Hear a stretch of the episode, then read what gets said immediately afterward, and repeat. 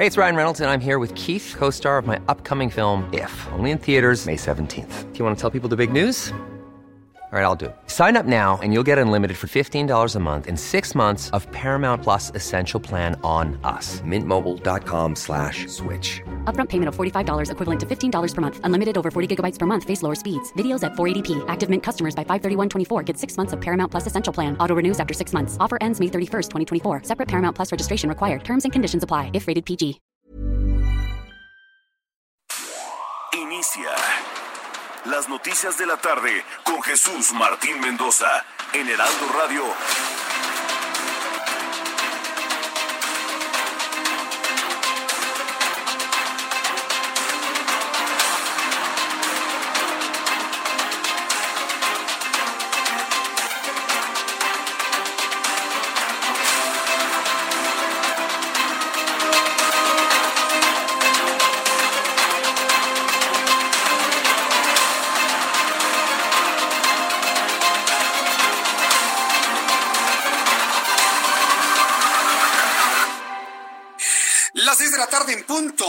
Centro de la República Mexicana. Bienvenidos, me da mucho gusto saludar a través de los micrófonos del Heraldo Radio, arrancando una nueva semana.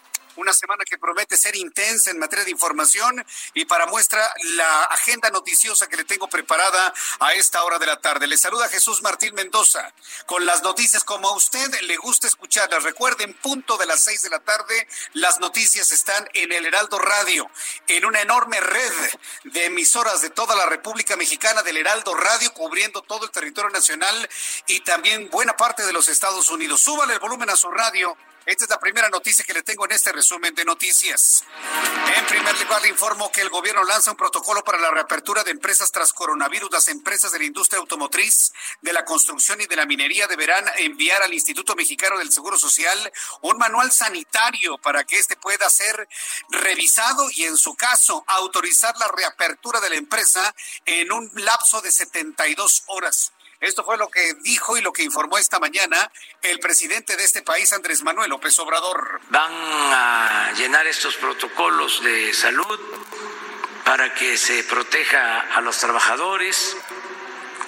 Eh, son trámites sin burocracia, es decir, no engorrosos, no eh, que tarden mucho tiempo y a partir de la confianza. Si una empresa automotriz quiere abrir, va a llenar un cuestionario, va a contestar un cuestionario de alrededor de 70 preguntas y va a decir que va a cumplir. Eso fue lo que dijo Andrés Manuel López Obrador. Dice que no se va a llevar mucho tiempo, que son trámites sencillos. A ver si no se presta esto para la corrupción, presidente. Ya sabe que la sobreregulación siempre se ha prestado para ello. Más adelante vamos a platicar sobre esto. Mientras tanto, el gobernador de Chihuahua, Javier Corral, le dijo no a los municipios de la Esperanza. Punto. No hay municipios de la Esperanza, no existen. Son municipios que se pueden contagiar de coronavirus. Lo entiende el gobernador de Chihuahua.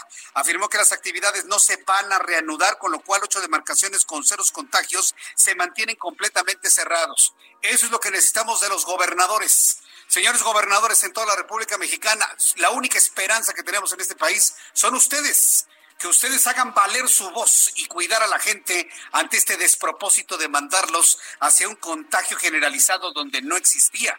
Vamos a escuchar al gobernador de Chihuahua, Javier Corral. Hoy en el país abren ya varios municipios que se han denominado municipios de la esperanza. En el estado de Chihuahua, los que a nosotros nos habían originalmente señalados como tales, eh, no los vamos a reabrir porque están muy cerca de Ciudad Juárez y, eso es toda una zona de mucha interacción. Una de las consideraciones muy importantes para reabrir es esa eh, conexión intermunicipal o la calidad fronteriza, por ejemplo, Juárez, El Paso. Entonces, propiamente en el estado de Chihuahua no abrimos ningún municipio de la Esperanza. En Chihuahua no se abre ningún municipio de la Esperanza y yo estoy esperando en este momento y todos, digo, no nada más yo, creo que toda esta República Mexicana estamos esperando las voces de los gobernadores que protegiendo a sus municipios que no tienen eh, contagios, que tienen cero contagios o inclusive que tienen muy pocos, que los puedan proteger manteniéndolos cerrados. Entonces, eh, estamos a la espera de más gobiernos, más gobernadores, más estados valientes como Javier Corral, que digan aquí no se va a abrir ningún municipio porque tenemos que cuidar que no se contagien de coronavirus. Muy bien, ¿eh? Más adelante le voy a tener todos los detalles. También este fin de semana y mucha gente me está preguntando comentarios y noticias sobre la propuesta de Alfonso Ramírez Cuellar, quien es el presidente nacional de Morena. Alfonso Ramírez Cuellar ha planteado en su cuenta de Twitter que el Movimiento Regeneración Nacional va a proponer que van a hacer una iniciativa de ley, eh, o más bien una iniciativa de reforma constitucional. Ya sabe que las reformas constitucionales tienen que ser aprobadas por dos terceras partes del Congreso y por la mayoría de los congresos de los estados. Una propuesta para que el Instituto Nacional de Estadística y Geografía, el INEGI, vaya a su casa, le toque la puerta y le diga, ¿esta casa es de usted? Sí, muéstrenme las escrituras. ¿Cómo la compró? ¿Tiene usted el dinero? Compruébeme cómo compró usted esta casa. ¿Cuántas casas tiene? ¿Cuánto dinero tiene en su cuenta bancaria? Todo con el pretexto de que la riqueza está mal distribuida. Fíjese nada más. Un modelo venezolano que no vamos a permitir en México. Y lo digo con toda claridad en estas ondas de radio en toda la República Mexicana. Si el gobierno socialista tirando comunista de Andrés Manuel López Obrador, pretende a través de Alfonso Ramírez Cuellar y Morena instaurar un Estado en donde despoje a la gente que hemos trabajado de sus recursos, no lo vamos a permitir. Y si lo instauran, la culpa va a ser de usted y la mía y de la sociedad. Primera recomendación, cierre la puerta a quien le pregunte sobre su patrimonio. No le diga a nadie lo que tiene ni lo que tiene en sus cuentas, ni nada. Usted tiene todo el derecho de mantener secrecía en lo que usted tiene, en lo que usted gana, en donde lo tiene invertido y lo que quiera comprar con su dinero. Nadie puede venir a tocarle la puerta a nombre de nadie, ni de López Obrador, porque ese señor es nuestro empleado como presidente de la República. No puede venir a través del INEGI a tocar la puerta a preguntarle cuánto tiene de ninguna manera, bajo ningún eh, pretexto sobre la distribución de la riqueza. Créame que el asunto, desde que lo hemos leído y hemos leído la propuesta, mucha gente está verdaderamente indignada. Cúpulas empresariales, partidos políticos, organizaciones de la sociedad. No vamos a permitir la instauración de un Estado venezolano en México. Y que le quede claro a Alfonso Ramírez Cuellar, a Morena y al gobierno de Andrés Manuel López Obrador. No se va a permitir. Y si la sociedad permite que eso pase, la culpa va a ser de la sociedad mexicana por permitir que ese tipo de cosas pasen. Y hay que decirlo. Hoy, por ejemplo, una de las reacciones así, de este tamaño como la que yo le he compartido en estos momentos, es la de Gustavo de Hoyos. Gustavo de Hoyos, que es el presidente de la Confederación Patronal de la República Mexicana, acusó que Morena, el Movimiento de Regeneración Nacional, busca imponer un nuevo Estado. Esto luego de que se diera a conocer una propuesta del presidente de Morena de que el INEGI tenga la facultad de revisar el patrimonio de las personas, escudriñar y husmear en las cuentas bancarias, en los ingresos y lo que compramos con ese dinero. No lo vamos a permitir. Y si esto lo quiere hacer Morena, que se lo haga Jacob Polewski, que se lo haga a, a todos los secretarios de Estado, a Manuel Bartlett, por Dios. O sea, resulta que ahora quieren husmear en la vida económica de las familias mexicanas y no tocar ni con el pétalo de una rusa al señor Bartlett, por favor. No podemos permitir semejante incongruencia. Pero bueno, platicaremos esto que se ha convertido en noticia. Le voy a leer lo que ha comentado y lo que ha compartido eh, Alfonso Ramírez Cuellar. Dice que porque es el INEGI, que no depende del gobierno, que nada más es estadístico. Ya lo matizó, eh, por cierto. Ya si usted lee sus últimos mensajes de Twitter, su propuesta está matizadísima. Pero nada, eh, a nadie a nadie absolutamente. Solo Dios Padre sabe lo que usted tiene y punto. Y si usted revela lo que tiene, va a ser culpa de usted. Además, con el elevadísimo riesgo de que esta información se filtre al crimen organizado y entonces lo roben, lo secuestren hasta sacarle lo que tiene. Tenemos que decir las cosas como son en un país donde el crimen organizado no disminuye. Estos señores quieren que pongamos en charola de plata la información al INEGI No, señores, vamos a cuidar lo que tenemos y como le he dicho en otras ocasiones, lo vamos a defender hasta con los dientes. Es una propuesta que desde mi punto de vista no pasaría, pero pues tenemos que advertirle a la gente que esto no puede pasar. Un tribunal federal confirmó la sentencia de nueve años de prisión para Javier Duarte de Ochoa, el exgobernador de Veracruz, que fue acusado por delitos de lavado de dinero y asociación delictuosa, pero sorpréndase, no le, no le van a confiscar sus propiedades, esas se las puede quedar, porque resulta que no pudieron confirmar que sean de él porque están a nombre de otras personas, como si ese juez no supiera que existen los testaferros. También le informo que la jefa de gobierno de la Ciudad de México, Claudia Sheinbaum, dijo que este miércoles se presentará el plan de reapertura de la zona metropolitana del Valle de México. En el plan se prevé determinar las fechas del regreso a actividades económicas y escolares de forma paulatina. Muy bien la jefa de gobierno, ¿eh? Que ella muy clara, muy puntual, muy, muy aterrizada en la situación que vive la Ciudad de México, dice, aquí no podemos, seguimos en semáforo rojo. Escúchelo usted. El miércoles por eso vamos a explicarlo con todo detalle, porque tiene que ver con la explicación del modelo, cuándo se espera el pico, cuándo el pico de contagios, cuándo de hospitalización. Tengan la certeza que lo vamos a hacer con toda responsabilidad y sustentado en el conocimiento eh, tanto de los médicos de salud, eh, también de la propia Secretaría de Desarrollo Económico de la ciudad y este trabajo que hemos estado haciendo en colaboración con el Estado de México y los lineamientos generales que va a dar la Secretaría del Trabajo a nivel nacional y el Instituto Mexicano del Seguro Social de todos los protocolos que significa la reactivación. Esto fue lo que comentó la jefa de gobierno de la Ciudad de México, Claudia Sheinbaum. Muy bien, está muy, muy, bien plantada y sobre todo en fechas que coinciden hasta finales de junio. Ya lo estaremos comentando más adelante aquí en el Heraldo Radio. Le hablaba de Morena, ¿no? De la propuesta de Alfonso Ramírez Cuellar y ese despropósito que quiere plantear y proponer. Bueno, ahí le va otra. Hay un diputado federal de nombre Ulises Munguía Soto que está realizando proselitismo en las colonias del distrito 19, imagínense, aprovechando la emergencia de COVID para promocionar su imagen, playeras, eh, bolsitas, toppers, botecitos para el agua, así muy sonriente, vota por mí, ¿no? Vota por mí. El legislador reparte utensilios diversos con su nombre y su fotografía, saca raja política de una situación que pone en condiciones vulnerables al sector de la población que han visto mermados sus ingresos con la emergencia sanitaria. Están perdiendo el piso en Morena, ¿eh? Y este diputado le voy a decir otra vez el nombre para que se lo aprenda. Y si le llega una bolsita con sus articulitos, devuélvaselos. Sabes que yo no quiero nada de esto y mejor enciérrate en tu casa. Se llama Ulises Murguía Soto. Nada, señor, usted no tiene que estar haciendo proselitismo de nada y para nadie. Y también le voy a platicar lo que sucedió con eh, Caminos y Puentes. Van tres muertos de Caminos y Puentes porque no le dan al personal ni cubrebocas ni guantes. Hoy, por ejemplo, Javier Jiménez Espriu, quien es el secretario de Comunicaciones y Transportes, dice en su cuenta de Twitter, falleció a los 56 años José Santiago Cajero, receptor de la Plaza de Cobro 38 Grijalva de la Coordinación 5, que estaba confirmado con COVID-19. Sus familiares y amigos y compañeros nuestro pésame más sentido. Quédate en casa. ¿Cuántos más muertos necesita Capufe para poder dotar a su personal del material necesario? Al ratito platicaremos también de este asunto aquí en el Heraldo Radio.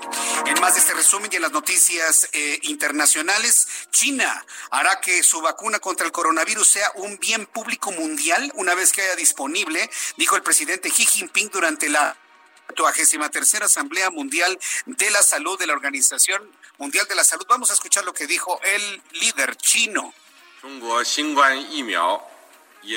La vacuna de China contra el coronavirus, una vez que sea desarrollada y esté disponible para su utilización, será un bien público mundial.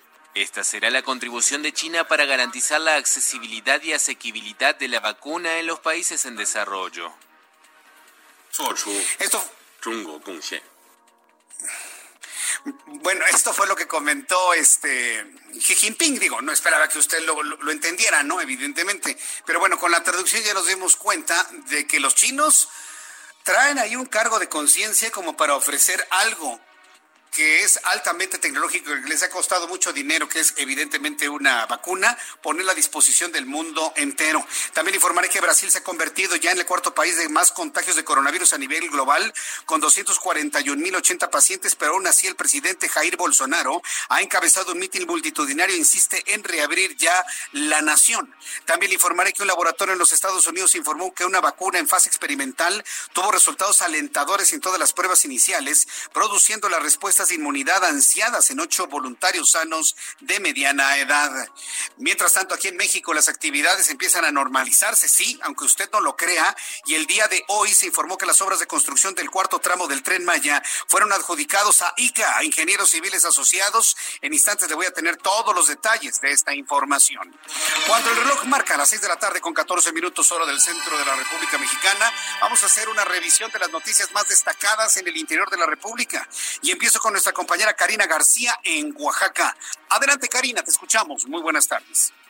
Gracias, Jesús Martín. Buenas tardes. Más de 32 municipios de los 213 considerados como municipios de la Esperanza, en su mayoría de la Sierra Norte de Oaxaca, rechazaron el regreso a clases y el levantamiento de la cuarentena este día, toda vez que no existen las condiciones para la nueva normalidad. El resto, es decir, 182 distribuidos en las ocho regiones, no dieron a conocer su posicionamiento. Sin embargo, la sección 22 de la CENTE aseguró que no regresarán a clases en las 14.000 escuelas de estas 213 localidades hasta que existan las condiciones necesarias. Por su parte, el gobernador del estado, Alejandro Murat Hinojoso, confirmó que los 213 municipios de La Esperanza no regresaron a clases este lunes, además de que mantendrán su confinamiento voluntario. Finalmente, te comento que en Oaxaca se han registrado 445 infectados, de estos más de 100 son personal médico y han desafortunadamente 70 muertos. Es el reporte, Jesús Martín. Gracias por la información, Karina. Gracias, buenas tardes para que usted vea, se está contagiando, se está contagiando, se está transmitiendo el personal médico con altísimas probabilidades de morir y el, y el presidente está ordenando abrir municipios que no tienen contagios. Yo no los voy a llamar municipios de la esperanza porque parece una burla. No los vamos a, yo no los voy a llamar así. Yo, Jesús Martín Mendoza, no los voy a llamar así los voy a llamar como municipios con pocos o nulos contagios. Los están enviando a que se contagie la gente. La prueba está en que hoy el gobernador de Chihuahua, si usted no lo escuchó, el gobernador de Chihuahua dice, aquí no se va a aplicar lo de los municipios de la esperanza. Todo el estado se mantiene cerrado hasta que bajen los niveles de contagio en toda la entidad y en todo el país. También este resumen de noticias, saludo a Atahualpa Garibay, nuestro corresponsal en Tijuana, Baja California. Adelante, Atahualpa. Buenas tardes, Jesús Martín. Autoridades federales y estatales anunciaron que entran en funcionamiento más unidades médicas para atender pacientes por COVID-19, esto en Baja California. La entidad registra ya 558 decesos y 3.300 casos positivos de coronavirus, de acuerdo al último reporte. Este lunes en Mexicali se puso en funcionamiento la unidad auxiliar de la Secretaría de la Defensa Nacional que forma parte de la estrategia del gobierno federal para enfrentar la emergencia sanitaria en Baja California. Dicho espacio está esterilizado, cuenta con equipo de monitoreo, ventilador mecánico, equipo de reanimación y 20 camas para en la unidad de cuidados intensivos. También tiene filtros sanitarios para atender a los pacientes y quienes tengan los síntomas y lleguen ahí serán sometidos a una prueba rápida. Mientras tanto, en Tijuana, la Delegación Regional del Instituto Mexicano del Seguro Social también anunció una clínica externa habilitada a un lado del Hospital Regional número uno de esta institución para atender a pacientes. El Hospital Regional número uno es el hospital de Baja California que más pacientes por COVID ha tenido durante esta etapa de la pandemia. Así que este nuevo hospital externo estará en un predio contiguo al Hospital Regional de Especialidades del Instituto Mexicano del Seguro Social y tendrá una capacidad para 60 camas y, y, al igual tiene todo el equipo necesario, Martín. Gracias por la información desde Tijuana. Te envío un abrazo. Gracias, Atahualpa. Y saludamos con mucho gusto a Leticia Ríos, nuestra corresponsal en el Estado de México. Adelante, Leticia. Hola, ¿qué tal? Jesús Martín, buenas tardes. Para informarte que los recursos del Fondo de Aportaciones para la Seguridad Pública asignados a Ecatepec este año se redujeron más del 50%, a pesar de que este municipio es el más poblado del Estado de México y donde se cometen el 65% de los delitos en toda la entidad, aseguró el alcalde Fernando Vilchis Contreras. El presidente municipal precisó que el año pasado Ecatepec recibió tres millones siete mil pesos en recursos para este fondo conocido como FASP, que bajaron a un millón trescientos ocho mil para este 2020. los cuales eh, van a ser canalizados para adquirir 89 chalecos antibala para reforzar la seguridad de la Policía Municipal en cumplimiento de su labor. El presidente municipal destacó que Catepec no recibe los recursos requeridos para enfrentar la inseguridad, aunque existen avances concretos y la incidencia ha disminuido en delitos de alto impacto principalmente. Vilchis Contreras dijo que Catepec enfrenta una situación muy compleja en materia de seguridad pública, pues debería contar con un policía municipal por cada 346 habitantes y actualmente tiene un elemento por cada 657 ciudadanos de Catepec, a pesar de lo cual señaló existen resultados positivos, pues se está aprovechando al máximo los recursos disponibles. Hasta aquí mi reporte, Jesús Martín. Muchas gracias por la información, Leticia Ríos. Gracias, buenas tardes. Hasta luego, muy buenas tardes. Varias personas a través de nuestras formas de contacto aquí en el Heraldo Radio me han preguntado si vamos a tener con más detalle la información generada por Morena y la pretensión que tiene de que el INEGI usme en nuestros patrimonios. Al ratito le voy a tener toda la información que se ha generado el fin de semana y sobre todo la gran cantidad de reacciones que se han generado también. Son las seis de la tarde con 20 minutos y saludo con muchísimo gusto esta tarde a Alan Rodríguez, nuestro compañero reportero, periodista especializado en información de ciudad. Adelante, Alan.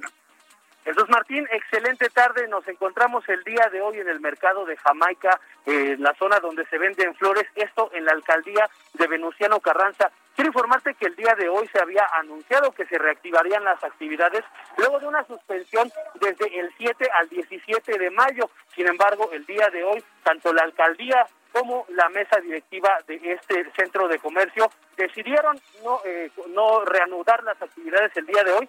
Sin embargo, se estarán retomando hasta el próximo 25 de mayo, así se informó durante esta mañana cuando muchos trabajadores, muchos comerciantes de este punto vinieron con la ilusión de volver a, pues, a conseguir sus ventas que no tuvieron durante las fechas pasadas, fechas importantes para su actividad económica, como lo es pues el 10 de mayo y también el Día del Maestro. Sin embargo, pues bueno, el día de hoy pues muchos de ellos se encuentran tristes por esta situación, pero también quiero informarles que hay venta de algunos eh, materiales, de algunas flores. Esto se realiza sobre la Avenida Congreso de la Unión y únicamente se puede realizar a través de vehículos en unos momentos que se puedan detener para solicitar las flores. Y pues bueno, por lo pronto comentarles que son muy, muy, muy poca la oferta que tenemos en este punto y sobre todo, pues bueno, la desilusión de las personas que el día de hoy esperaban ya reanudar sus actividades.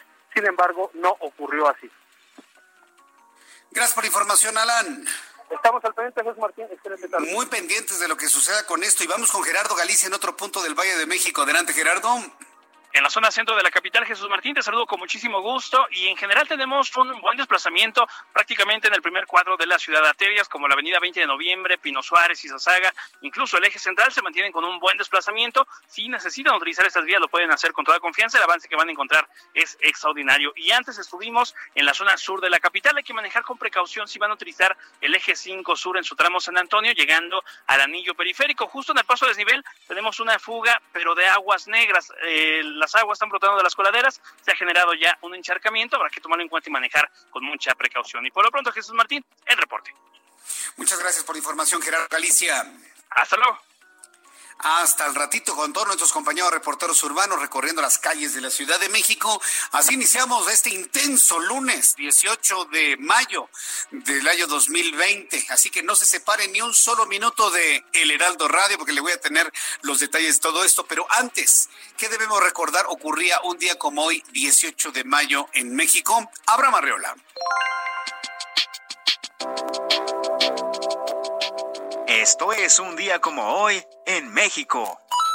18 de mayo. 1917. Muere fusilado por zapatistas en Tlaltizapán, Morelos, el profesor Otilo Montaño, coautor del Plan de Ayala, acusado de entrar en tratos con el enemigo. 1994. México ingresa a la Organización para la Cooperación y el Desarrollo Económico, mejor conocida como OCDE. Y en México también es el Día del Oceanólogo. Esto fue un día como hoy en México. Muchas gracias, Abraham Arreola. Hoy estamos también recordando a Carol Boitila, quien fue Juan Pablo II. Hoy es San Juan Pablo II. Hoy se están cumpliendo 18 18 años. Se están cumpliendo hoy 18 de mayo 100 años de su nacimiento. Si viviera Juan Pablo II estaría cumpliendo eh, 100 años de edad. Entonces, a ratito lo vamos a recordar en nuestra sección internacional. Antes de ir a los mensajes, agradecerle sus comentarios a través de mi cuenta de Twitter, arroba Jesús Martín MX, a través de YouTube, arroba Jesús Martín MX. Al regreso de los mensajes, le voy a platicar sobre el protocolo que tienen que cumplir las, em, las empresas, principalmente las empresas automotrices, mineras y de la construcción, para volver al trabajo tienen que entregar un manual de seguridad que deben cumplir evidentemente para empezar nuevamente a trabajar. Regresaré con esto, con la propuesta del Movimiento de Regeneración Nacional y le invito para que me envíe un mensaje a través de mi cuenta de Twitter, arroba Jesús Martín MX. Escuchas a Jesús Martín Mendoza con las noticias de la tarde por Heraldo Radio, una estación de Heraldo Media Group. Escucha las noticias de la tarde con Jesús Martín Mendoza. Regresamos. Muchas gracias amigos del público Radio Escucha de Jesús Martín. Siempre las noticias es lo primero. Y como es un programa de noticias, claro que traemos una muy buena. Adri Rivera Melo y yo tenemos que decirles de una máscara hospitalar que nos protege. Es una careta, ¿verdad Adri? ¿Cómo estás? Así es, mi querida Moni, amigos. Pues sí, como tú bien lo mencionas, máscara hospitalar es una careta. Ya se está distribuyendo en, en México, por supuesto. Sí. Pero esta, esta máscara hospitalar ha sido utilizada por servidores de la salud que han estado en contacto directo con pacientes contagiados de COVID-19 y nos protege mucho, Moni, de estarnos tocando constantemente ojos, nariz y boca. Casi 80 veces por minuto, ¿no? Definitivo. Máscara hospitalar está certificada por los más importantes organismos sanitarios. Es de uso hospitalario, por eso hago tanto hincapié. Se puede lavar en casa. Su mica tiene una garantía de hasta seis meses. Es, es, lo que dura. Si yo hago la cuenta y digo hasta noviembre me alcanza. Definitivo, y la puedes lavar en casa y desinfectarla también con alcohol. También. Y el paquete que tengo. Ese está buenísimo. Para todos nuestros amigos es que, bueno, el número primero. El número, el número. Es el 800 mil Si piden su paquete de cuatro máscaras hospitalar, se llevan el kit SOS Protec. Y si pagan con tarjeta bancaria, van a recibir gratis un esterilizador quirúrgico en aerosol para esterilizar eh, objetos pequeños, el celular, la bolsa, las llaves. Y amigos, no olviden visitar hospitalar.mx porque Novirse es la única compañía con productos de nivel hospitalario y no de uso doméstico, para que no se confundan. Claro, entonces marcamos en este instante, por favor. Ya, en este instante al 800 230 mil. Repito, 800 230 mil. Y yo lo vuelvo a repetir, 800 230 mil. Oye, todo el mundo se lo sabe. Sí, claro. Hay que marcar, hay que ¿A llamar? esta máscara hospitalar. Gracias, Adri. Gracias. Regresamos contigo, Jesús Martín.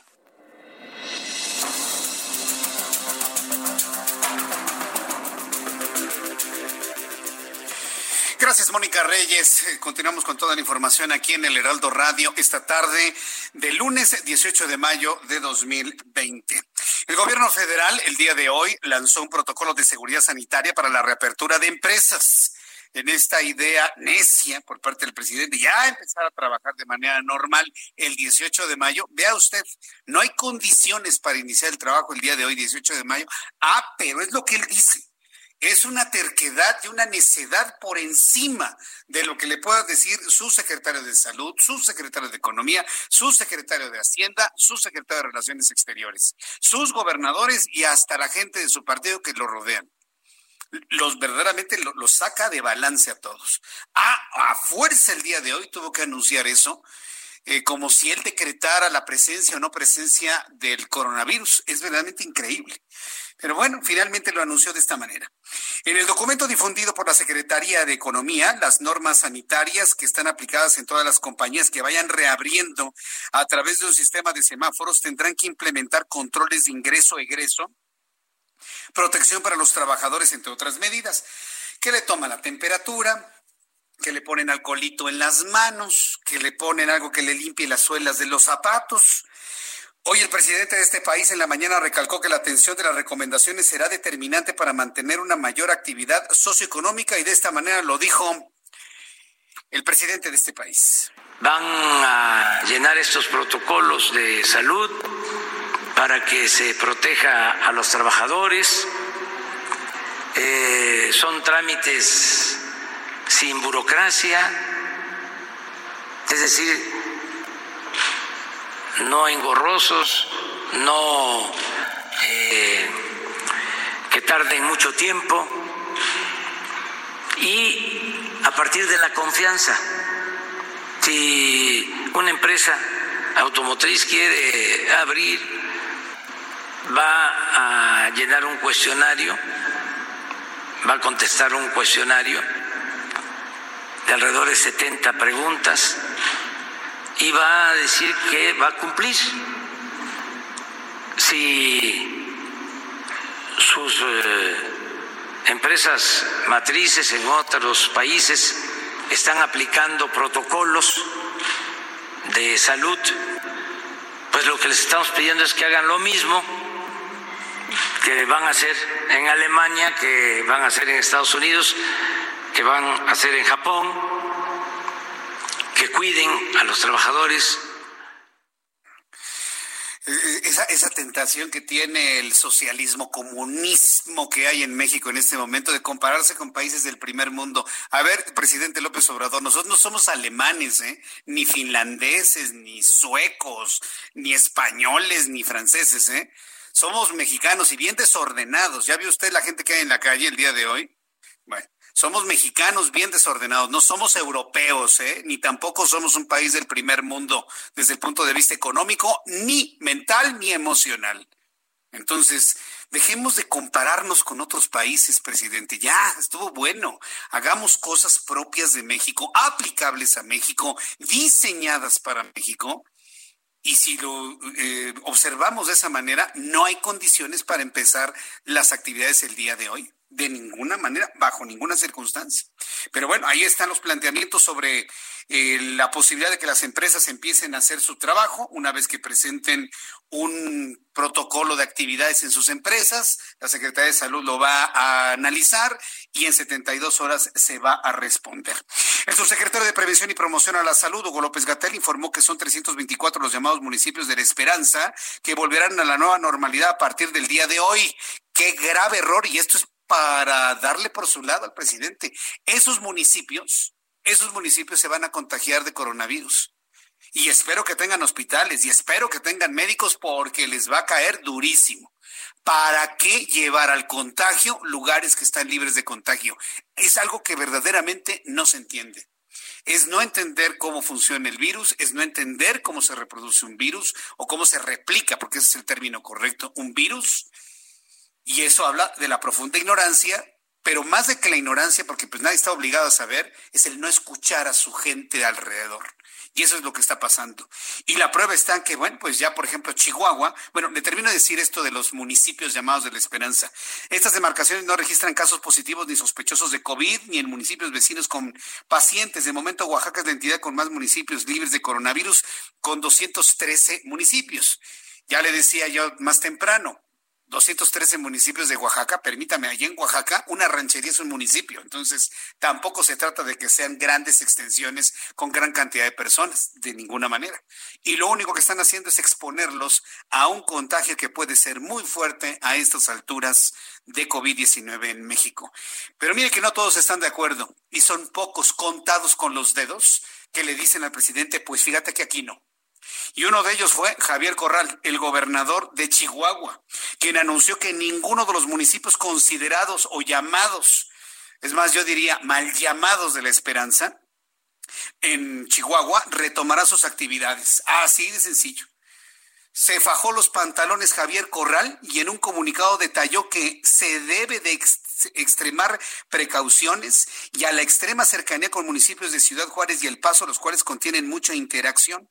Por lo que de momento todo el estado se mantiene cerrado, fue lo que dijo Javier Corral. Orlando, ¿tienes el audio del gobernador Corral que pusimos en el resumen inicial, por favor? Para poderlo escuchar, porque sí me parece que es importante que el público, usted que me está escuchando y viendo, eh, escuche a un gobernador decir a la federación, pues serán municipios de la esperanza, pero aquí no se abre nada, ¿eh? Y la razón es porque estamos pegados a Estados Unidos, la interacción que tenemos con los Estados Unidos y la cantidad de gente que se puede contagiar. Él sí ha entendido que un municipio eh, un municipio que tiene cero contagios se puede contagiar con esta nueva dinámica. Vamos a escuchar lo que dijo Javier Corral, gobernador constitucional de Chihuahua. Hoy en el país abren ya varios municipios que se han denominado municipios de la esperanza. En el estado de Chihuahua, los que a nosotros nos habían originalmente señalados como tales, eh, no los vamos a reabrir porque están muy cerca de Ciudad Juárez y, eso es toda una zona de mucha interacción. Una de las consideraciones muy importantes para reabrir es esa eh, conexión intermunicipal o la calidad fronteriza, por ejemplo, Juárez, El Paso. Entonces, propiamente en el estado de Chihuahua no abrimos ningún municipio de la esperanza no se abren en Chihuahua y dio una razón muy de peso el gobernador. Y eso se trata de que hagan todos los demás gobernadores, que analicen la situación particular de sus entidades. Y si no hay condiciones, no tienen ninguna obligación de abrirlos. ¿eh? La obligación de los gobernadores es cuidar a sus gobernados, proteger la vida, promover las acciones para salvar la vida y apoyar su economía y a los trabajadores de su estado. Si desde la federación se están viendo este tipo de de mensajes contradictorios, bueno, nos, nos quedan los gobernadores los gobernadores, que por cierto muchos de ellos han tenido calificaciones muy buenas en la encuesta de Caudae que le he presentado aquí en el Heraldo Radio y en el Heraldo Televisión. Y yo creo que muchos otros gobernadores pueden subir en esa calificación de ser independientes y de tomar buenas decisiones en este y en otros sentidos. Por lo pronto, cuando el reloj marca las seis de la tarde con 39 minutos, hora del centro de la República Mexicana, ahí le va el tema que ha sido muy comentado y que ha causado mucha preocupación, pero sobre todo mucha descalificación en las últimas horas. Y tiene que ver con la propuesta que hizo Alfonso Ramírez Cuellar, el presidente nacional del Movimiento de Regeneración Nacional. Yo le voy a decir una cosa, ¿eh? Yo no estoy buscando a Ramírez Cuellar para hablar de esto. No es mi interés. Con su propuesta y lo que escribió Twitter es más que suficiente. ¿Para qué se lo voy a presentar? ¿Para que nos llene de mil cosas y matice las cosas? No, ¿para qué hago eso?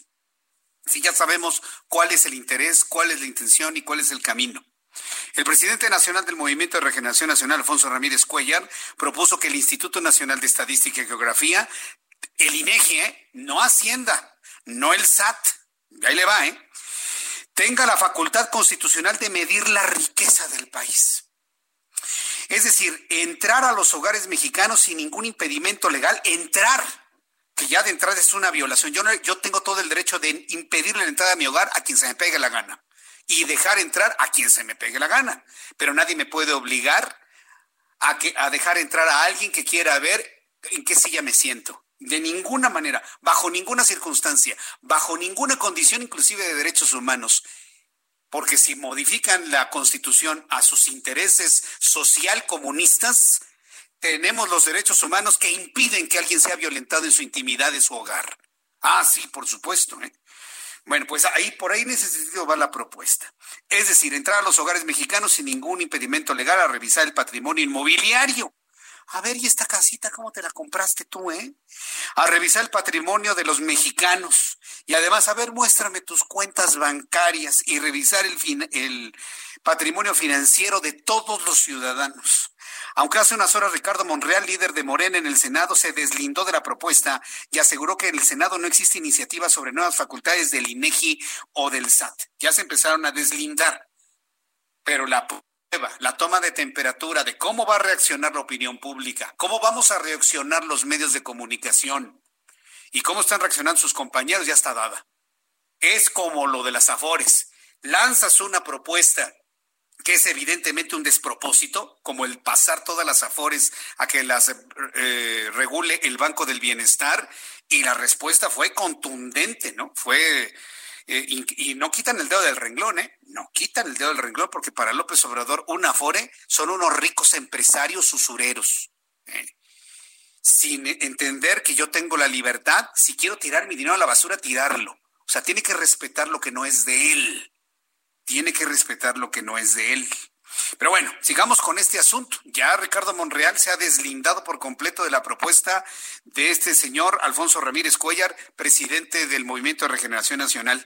La propuesta ha causado muchas reacciones en el ambiente político, muchas más en contra del mundo empresarial. Entre las reacciones de la oposición está la del líder del PAN, Marco Cortés, quien aseguró que la propuesta es un distractor frente a la crisis que enfrenta el país ante la pandemia de COVID-19, pues siguen los contagios y la pérdida de empleos e ingresos. Por otra parte, el revolucionario institucional advirtió que la iniciativa para facultar al INEGI a fiscalizar la propiedad privada atenta contra los derechos protegidos en la Constitución. Pues sí, PRI, pero quieren modificar la Constitución para que la Constitución lo permita. En tanto, el presidente de la Confederación Patronal de la República Mexicana, Gustavo de Hoyos, alertó que Morena, el Movimiento de Regeneración Nacional, propone revisar y grabar el patrimonio de las personas. Mediante su cuenta de Twitter, el líder de Coparmex afirmó que el partido morenista propone lo que él ha calificado un nuevo Estado, donde el INEGI revise el patrimonio inmobiliario y financiero de las personas que se grabe la propiedad, la riqueza y el ingreso y que la COFESE evite el sobreprecio que se impone al momento de adquirir. Estas son algunas de las reacciones, pero las más importantes usted ya me las está dando aquí en, el, en las formas de consulta en el Heraldo Radio. Yo le invito para que me escriba en mi cuenta de Twitter, arroba Jesús Martín MX y arroba, eh, arroba Jesús Martín MX en YouTube. Hay muchas reacciones. A mí me gustó una de Francisco, de Paco Calderón, que por cierto le envío un saludo a Paco Calderón que nos escucha todas las tardes. Le está contestando Alfonso Ramírez Cuellar. ¿Quieres husmear en la casa y en el patrimonio de los mexicanos? Primero hazlo con los integrantes de tu partido y con el señor Manuel Bartlett. Tómala. Y por supuesto no hay respuesta. Por supuesto no hay respuesta. ¿Quieren husmear en el patrimonio inmobiliario financiero de las familias mexicanas, sea quien sea, bueno, pues empiecen por ustedes mismos, ¿eh? Y por supuesto no van a empezar con, eh, con ellos mismos, claro está. Entonces, bueno, pues ahí está la propuesta. Yo le invito, es una propuesta que, insisto, yo creo que no va a pasar. En el momento en el que un Ricardo Monreal se ha deslindado y dice aquí no hay nada de eso, Mire, tomando en cuenta el peso específico de un Ricardo Monreal, esto no va a pasar y va a quedar en la anécdota. Pero siguen estos señores haciendo sus pruebas, haciendo sus experimentos mediáticos de qué es lo que pasaría si pasamos todas las afores al Banco del Bienestar. ¿Qué pasaría si ahora en lugar de medir la pobreza, como dice Alfonso Ramírez Collar, medimos qué tanto tienen los ricos? ¿Y qué? Si encuentran a alguien con muchas propiedades, ¿qué? ¿Se las van a quitar? ¿Se las van a expropiar? ¿O qué? El Foro de Sao Paulo dice eso, ¿eh? El Foro de Sao Paulo trae en, sus objetivos quitarle el patrimonio inmobiliario a la gente que tiene mucho. Ah, claro. No dejemos pasar ese tipo de cosas en México, porque si no, los culpables no va a ser ni López Obrador, ni Alfonso Ramírez Cuellar. Ellos están haciendo lo que tienen que hacer, lo que les ordenan de afuera. La culpa va a ser nuestra, como mexicanos, de no reaccionar como debemos reaccionar. Nayeli Cortés es nuestra compañera reportera en el Heraldo Media Group. Durante la pandemia crece el 40% del retiro de las afores de desempleo. Y mire que es por la necesidad de dinero de mucha gente que se han quedado sin trabajo. Nayeli, adelante, te escuchamos. Buenas tardes, Jesús Martín. Así es, esto lo informó Bernardo González, que es presidente de la Asociación Mexicana de Afores, quien hoy sostuvo una reunión virtual con los diputados integrantes de la Comisión de Hacienda. Ahí también les informó que hasta ahora se han retirado cinco mil millones de pesos, cinco mil millones de pesos de personas que decidieron retirar estos recursos porque se quedaron sin empleo y pues tenían que hacer frente a su emergencia económica. Él también pidió a los diputados pues eh, hacer una reforma para que en estos casos de emergencia sanitaria sea posible retirar inmediatamente el dinero y no esperar los 46 días que habitualmente se tienen que esperar para poder solicitar el retiro de parte de la AFORE, pues para sobrevivir en lo que se encuentra un nuevo trabajo. Y también previó que serán alrededor de un millón de personas las que finalmente solicitarán este retiro parcial de recursos, lo que se traduce en al menos un millón de, de personas que habrán perdido su empleo a causa de esta emergencia sanitaria por el COVID-19 que también está provocando una crisis económica. Es el reporte que tenemos, Jesús Martín. Muchas gracias por la información, Nayeli. Buenas tardes. Buenas tardes. Pues mire el fenómeno que se está dando. Ahora vamos a normar criterio en cuanto a los volúmenes. Actualmente existen 10 empresas administradoras de fondos de ahorro para el retiro, existen 10. Y todas en su conjunto, todas en su conjunto manejan un monto total lo voy a decir y a algunos se, les va a salir la, baba, ¿no? De decir, ay, cuánto dinero, ¿no? Y se van a frotar las manos. Pero entre todos los ahorros de los trabajadores, que son de los trabajadores, no es dinero del gobierno, es dinero de los trabajadores, estamos hablando de 5 millones de millones, 560 mil millones de pesos, en números redondos. 5 billones y medio de pesos en el sentido de billón, como lo conocemos en México, que es millones de millones. Es una cantidad impresionante de dinero. Es lo, es lo que gasta, por ejemplo, todo el país en un año, en, un, en una ley de ingreso y un presupuesto de egresos. Un poquito, un poquito más, un poquitito más.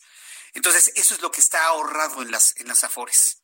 Entonces, de 5 millones de millones que se retiren 5 mil millones es un pequeño porcentaje, es muy pequeñito el porcentaje, pero el fenómeno se está dando. Gente está yendo a las afores a sacar su dinero para poder sobrevivir. Cuando son las 6 de la tarde con 48 minutos hora del centro de la República Mexicana, abro un paréntesis a estos temas que tienen que ver con lo económico, nuestros dineros, el patrimonio, lo que se ha dicho el día de hoy, combinado con la situación de COVID-19 que estamos viviendo en México, que por cierto no se ha levantado la cuarentena, ¿eh? Debe mantenerse usted en casa. Abro un paréntesis para saludar a Elio Masferrer Can, él es presidente de la Asociación Latinoamericana para el Estudio de las Religiones. Estimado Elio Masferrer, me da mucho gusto saludarlo. Bienvenido, muy buenas tardes. Muchas gracias, Jesús, y saludo a todos los amigos que nos están acompañando. Muchas gracias. 100 años del nacimiento de Carol Wojtyla, Juan Pablo II, San Juan Pablo II. Debería ser un día eh, importante a recordar la importancia de Juan Pablo II en la vida política internacional, pero sobre todo en la Iglesia Católica y en la espiritualidad. ¿Cómo podemos conjuntar todo lo que significó Juan Pablo II cuando fue Papa? Eh, hay varias lecturas. Eh, de alguna manera es el hombre que cierra, podemos decir, el siglo XX. O sea, había un, podemos, eh, de alguna manera, eh, la Iglesia Católica estaba negociando con el campo socialista y se estaba pensando en una iglesia que iba a convivir con el mundo socialista, etcétera. Eh, Juan Pablo II eh, se opone a, esta, a este proyecto histórico que de alguna manera surge en el Vaticano II y eh, eh, se lanza una confrontación eh, muy dura con el bloque soviético y de alguna manera incide en eh, Polonia, un país muy católico, eh, para tratar de cambiar el rumbo de la historia. Ese es un aspecto muy importante en el comienzo del pontificado. Luego, el otro problema es eh, los conflictos que tiene Juan Pablo II con la teología de la liberación latinoamericana, a quien Juan Pablo eh, los imagina algo así como la cabeza de puente de los soviéticos y no eh, tiene en cuenta en muchos casos las peculiaridades de los propios procesos locales. Ahí tenemos una situación muy complicada y simultáneamente se lanza a un diálogo ecuménico, podríamos decir, con eh, las otras religiones, tanto las eh, cristianas como los protestantes históricos, la comunión anglicana, pero los ortodoxos, eh, toda la tradición cristiana oriental y, también el budismo, etcétera. En ese sentido, te lanza también a una cosa interesante que es el diálogo de las religiones. 23 años de pontificado, uno de los más largos de la historia de, de la Iglesia Católica, eh, tiene un conjunto de eh, virtudes y defectos, como toda obra humana, ¿no es cierto? Pero en definitiva es importante tener en cuenta su pontificado. Sin embargo, para la, Iglesia Católica, pues el balance, tomando en cuenta las bondades y las maldades de cualquier humano, pues su balance ha sido positivo al grado de que pues ha sido canonizado y está en el canon de los santos eh, por dos milagros y seguramente muchos más que ha hecho o se le han atribuido a él. Desde el punto de vista espiritual, Eh, ¿Cómo marca la Iglesia Católica Juan Pablo II y, qué, soporte le deja, por ejemplo, al actual Papa Francisco? El, aporte en términos espirituales más notable de Juan Pablo II es la noción de persona. O sea, él instala eh, el catolicismo. Eh, había hecho énfasis en otros aspectos de la vida social y tenía una concepción muy, podríamos decir, clerical de, de, la, de la vida. Y eh, Juan Pablo II tiene claro que el clericalismo es un problema dentro de la Iglesia Católica. No, no, lo, no lo plantea con la fuerza que hoy lo plantea Francisco, pero él ya tenía claro que la Iglesia tenía que salir al mundo y afrontar los desafíos eh, de la historia, ¿no? Entonces eh, trata de crear esta categoría de persona, eh, no de individuo, sino de justamente de persona en el mundo, tratando de dar un ejemplo, un aporte frente a los otros y también de alguna manera una confrontación con, podríamos decir, las concepciones postmodernas de la vida, etcétera, ¿no? Este es, digamos, podríamos decir en términos espirituales lo que es su proyecto, ¿no? Y de ahí el diálogo con las otras religiones, eh, asumiendo también, es uno de los planteos del Concilio Vaticano II, asumiendo que hay que, el desafío de encontrar en otras religiones, no pensar que los católicos son los únicos que se van a salvar en el mundo, sino encontrar no, pues no llaman las semillas del verbo, las semillas de Dios, digamos, en las otras religiones. Aunque no sean eh, eh, cristianas. más, Ferrer. Elio Ferrer, yo quiero agradecerle muchos estos minutos de comunicación breves, yo sé, eh, pero sí es importante recordar estos 100 años de nacimiento de Carol Boitila. Yo le agradezco mucho que haya participado aquí en el Heraldo Radio y en una oportunidad futura volvemos a platicar sobre la situación actual de la Iglesia Católica, si usted me lo permite. Le agradezco mucho, Elio Más Ferrer, ha sido un honor tenerlo en este programa. Realmente un gusto y saludos también y cuídense mucho a todos los que nos están escuchando. Un abrazo. Igualmente, un fuerte abrazo, que le vea muy bien. Don Elio Masferrer, aquí en el Heraldo Radio. Voy a los mensajes, regreso con un resumen de noticias. Escuche el Heraldo Radio. Escuchas a Jesús Martín Mendoza con las noticias de la tarde por Heraldo Radio, una estación de Heraldo Media Group. Escucha las noticias de la tarde con Jesús Martín Mendoza. Regresamos.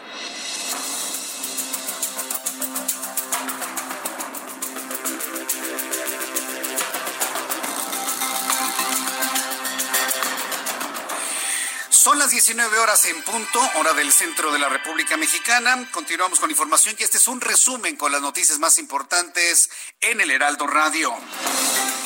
Caminos y Puentes Federales registró el cuarto fallecimiento entre sus empleados, de los cuales uno era administrativo y tres eran cajeros de diferentes plazas de cobro. El cajero asignado a la caseta de cobro en la carretera federal Villahermosa Macuspana, de 56 años, murió luego de contagiarse de COVID-19, confirmó el secretario de Comunicaciones y Transportes Javier Jiménez Espriu. Le informo que la Universidad Nacional Autónoma de México presentó el Atlas de Vulnerabilidad Urbana ante el COVID-19 con el objetivo de tener una herramienta que ayude a tomar mejores decisiones para el desconfinamiento escalonado que empezó este día en algunas zonas del país. De acuerdo con Manuel Suárez Lastra, director del Instituto de Geografía de la UNAM, el Atlas muestra la distribución territorial de la población expuesta al virus, sus características y los efectos diferenciados que la COVID-19 puede tener sobre distintos grupos sociales. También le informo en este resumen de noticias que el presidente de los Estados Unidos, Donald Trump, reveló este lunes que toma hidroxocloroquina, pero no tiene síntomas de COVID-19. Está tomando quinina el presidente de Estados Unidos. Desde hace más de un mes, Trump lleva exaltando las virtudes de la hidroxicloroquina, un medicamento utilizado contra la malaria, el lupus, la artritis severa, que se ha, se ha recetado a muchos pacientes de COVID-19 en todo el mundo, pero que aún forma parte de ensayos clínicos. En Mantero dijo que empezó a tomarla hace un par de semanas y agregó que en algún momento detendrá el consumo de este medicamento. Brasil, con un total de 254.220 casos, se convirtió este lunes en el tercer país del mundo con mayor número de diagnósticos del nuevo coronavirus, superando al Reino Unido, que tiene casi 250.000 casos. En apenas 72 horas, Brasil dejó atrás Francia, Italia, España, saltando del sexto al tercer lugar de casos de COVID-19. Estados Unidos tiene 1.5 millones y Rusia 290.678 casos que ocupan las primeras posiciones. Estamos a la espera del inicio de la conferencia sobre coronavirus a esta hora de la tarde. Ya habla en estos momentos Hugo López Gatel, subsecretario de Prevención y Promoción a la Salud. Vamos a escuchar lo que dice Hugo López Gatel, que por cierto recientemente le cortaron el pelo.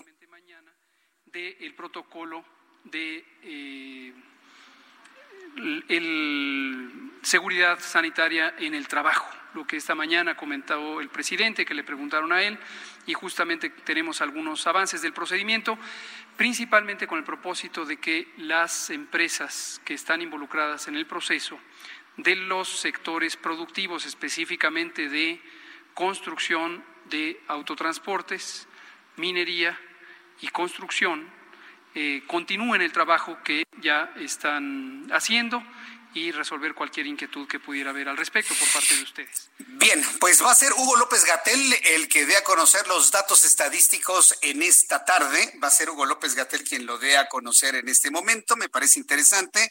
Hay otros dos lugares vacíos en el presidium. Se nota que son de personas que no han llegado. Bueno, todo, todo puede suceder y vamos a revisar y vamos a escuchar de qué manera está planteando la situación de coronavirus en el mundo. Vamos a escucharlo. Que fue establecida el 23 de marzo y abrimos con el recordatorio atento, respetuoso, pero enfático a la ciudadanía de México en todos los rincones del país, en todo el territorio, todas las entidades federativas y todos los municipios, excepto los municipios de La Esperanza. La Jornada Nacional de Sana Distancia no ha terminado. Todavía faltan 13 días, más lo que resta del día de hoy, para que esta jornada concluya. Esta jornada, además, no sobra recordárselo a quienes han pensado que ya acabó, incluye la suspensión provisional de todos, todos, todos los trabajos que no hayan sido clasificados como esenciales en el acuerdo del secretario de Salud de fecha 31 de marzo, que fue publicado en el diario oficial de la Federación. La lista es muy clara, es una minoría de sectores económicos, sectores laborales que fueron considerados como esenciales. Todo lo demás no es esencial y debe estar cerrado. Lo segundo, que nos preocupa menos porque ha seguido muy constantemente la indicación, es el sector educativo. Se suspendieron las clases en todos los niveles educativos, en las escuelas que pertenecen al sector público, al privado o al social, y así permanecerán hasta nuevo aviso. Y lo tercero es la actividad social, la actividad recreativa, que ocurre mayormente en el espacio público, y espacio público es todo lo que no sea la casa básicamente para fines prácticos. Obviamente las empresas que son privadas tampoco son espacio público, pero son espacios de congregación.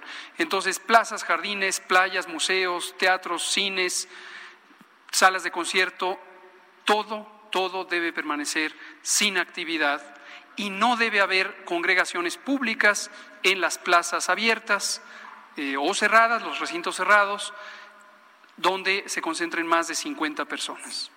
Esto que estaba diciendo Hugo López Gatel, subsecretario de Salud, me parece que es muy puntual, muy oportuno, muy lógico. Vaya, de agradecérsele. Porque si usted compara con el discurso de esta mañana del señor que trabaja en Palacio Nacional, Mucha gente hoy está en la calle pensando que ya terminó la cuarentena. Y en todos los noticieros hemos insistido, la cuarentena no ha terminado. Usted quédese en casa, no hay actividades. Lo dijimos en televisión, hoy lo está diciendo Hugo López Gatel, para que vea que frente a López Obrador le dicen una cosa y cuando no está el presidente dicen otra. Y es muy puntual lo que acaba de decir Hugo López Gatel. La cuarentena continúa, el cierre de actividades no esenciales, que son la gran mayoría de las actividades, se mantienen cerradas y la instrucción porque no es ninguna petición por favorcito. ¿eh? La instrucción es que usted se quede en casa y solamente salga a comprar alimentos, solamente salga a comprar medicamentos. La cuarentena continúa. No se confíe. Se puede contagiar de coronavirus y eso a usted no le va a gustar. Seguimos escuchando lo que dice Hugo López Gatel que hoy le toca el dar a conocer los datos estadísticos, a ver si no se tarda mucho, porque sí es muy importante, debido al número de contagiados y fallecidos que se dieron a conocer ayer domingo, saber cómo se comportó la curva al día de hoy. Vamos a escuchar. Semáforo del riesgo epidemiológico que considera diversas variables que ya hemos explicado, pero las reexplicaremos, de modo que usted va a poder saber en el estado en el que reside cuál es la condición epidémica de COVID y derivado de ello habrá indicaciones. Hugo López Gatel está haciendo nuevamente la explicación del funcionamiento de los semáforos. Creo que nos ha quedado claro cómo van a estar los semáforos. Hoy Claudia Sheinbaum habló de que el semáforo en Ciudad de México está completamente en rojo. Mientras termine esta explicación y revisa, revisa lo que sucede a nivel internacional, vamos con mis compañeros reporteros urbanos, periodistas especializados en información de ciudad. Alan Rodríguez, adelante, te escuchamos. Muy buenas tardes. Jesús Martín, excelente tarde de nuevo y quiero informarte que hemos recorrido algunas vialidades de la Ciudad de México y quiero informarte que en estos momentos Congreso de la Unión presenta buen avance en sus dos carriles de la vialidad, esto desde la zona de viaducto y hasta el circuito interior. Tenemos presencia ligera de lluvia en las zonas de las colonias Morelos y la zona centro de la Ciudad de México. También quiero informarte que la avenida Eduardo Molina en estos momentos presenta ligeros rezagos en dirección al norte, justo en el cruce con San Juan de Aragón. En su continuación, hacia el río de los Remedios, la circulación se vuelve constante. Ya para terminar, quiero informarte que la vialidad de Eduardo Molina, en el sentido contrario, yendo desde el río de los Remedios hasta la calle de Zapata, en la zona de San Lázaro, presenta en estos momentos vialidad constante. No se confíe, respete los límites de velocidad. Bien, gracias por la información, Alan. Muchas gracias, buenas tardes. Hasta luego, buenas tardes. Regresamos a la conferencia vespertina. Hugo López Gatel da a conocer cómo se encuentra el mundo, en donde ha destacado que hay 4.618.821 contagiados acumulados de COVID-19 en el mundo con una mortalidad de 6.8%. Esto es muy interesante porque si la mortalidad del índice es de este porcentaje, vamos a ver lo que ocurre en México. Escuchemos. Que ayer estaba en un poco más de 10.6, si no recuerdo mal, y hoy está en 11.2 y lo mismo otras regiones. La siguiente, por favor. La tasa de letalidad global está en 6.8 y se ha mantenido estable ya por varios días.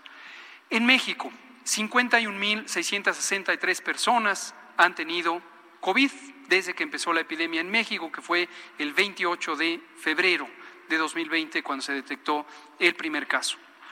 11.300 lo han tenido en los últimos 14 días, por lo tanto es la parte activa de la epidemia y noten ustedes que siguen aumentando los casos recientes. Esto habla de una epidemia muy activa, aunque en algunas ciudades ya hay desde hace varias semanas un eh, decremento, una reducción en el número diario de casos.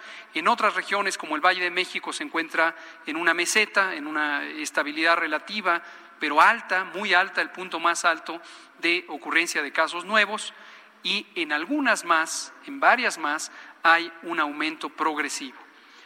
5.332 personas desafortunadamente han perdido la vida por presentar la forma grave de COVID.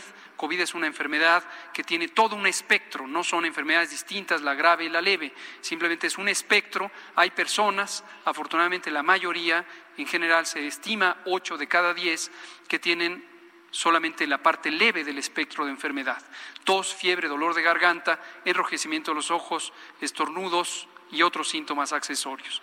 En cambio, hasta 20% pueden tener una enfermedad suficientemente importante para requerir hospitalización y dentro de ese 20%, el 5% del total requieren manejo en terapia intensiva, manejo avanzado, ventilación mecánica y otros elementos de soporte vital avanzado.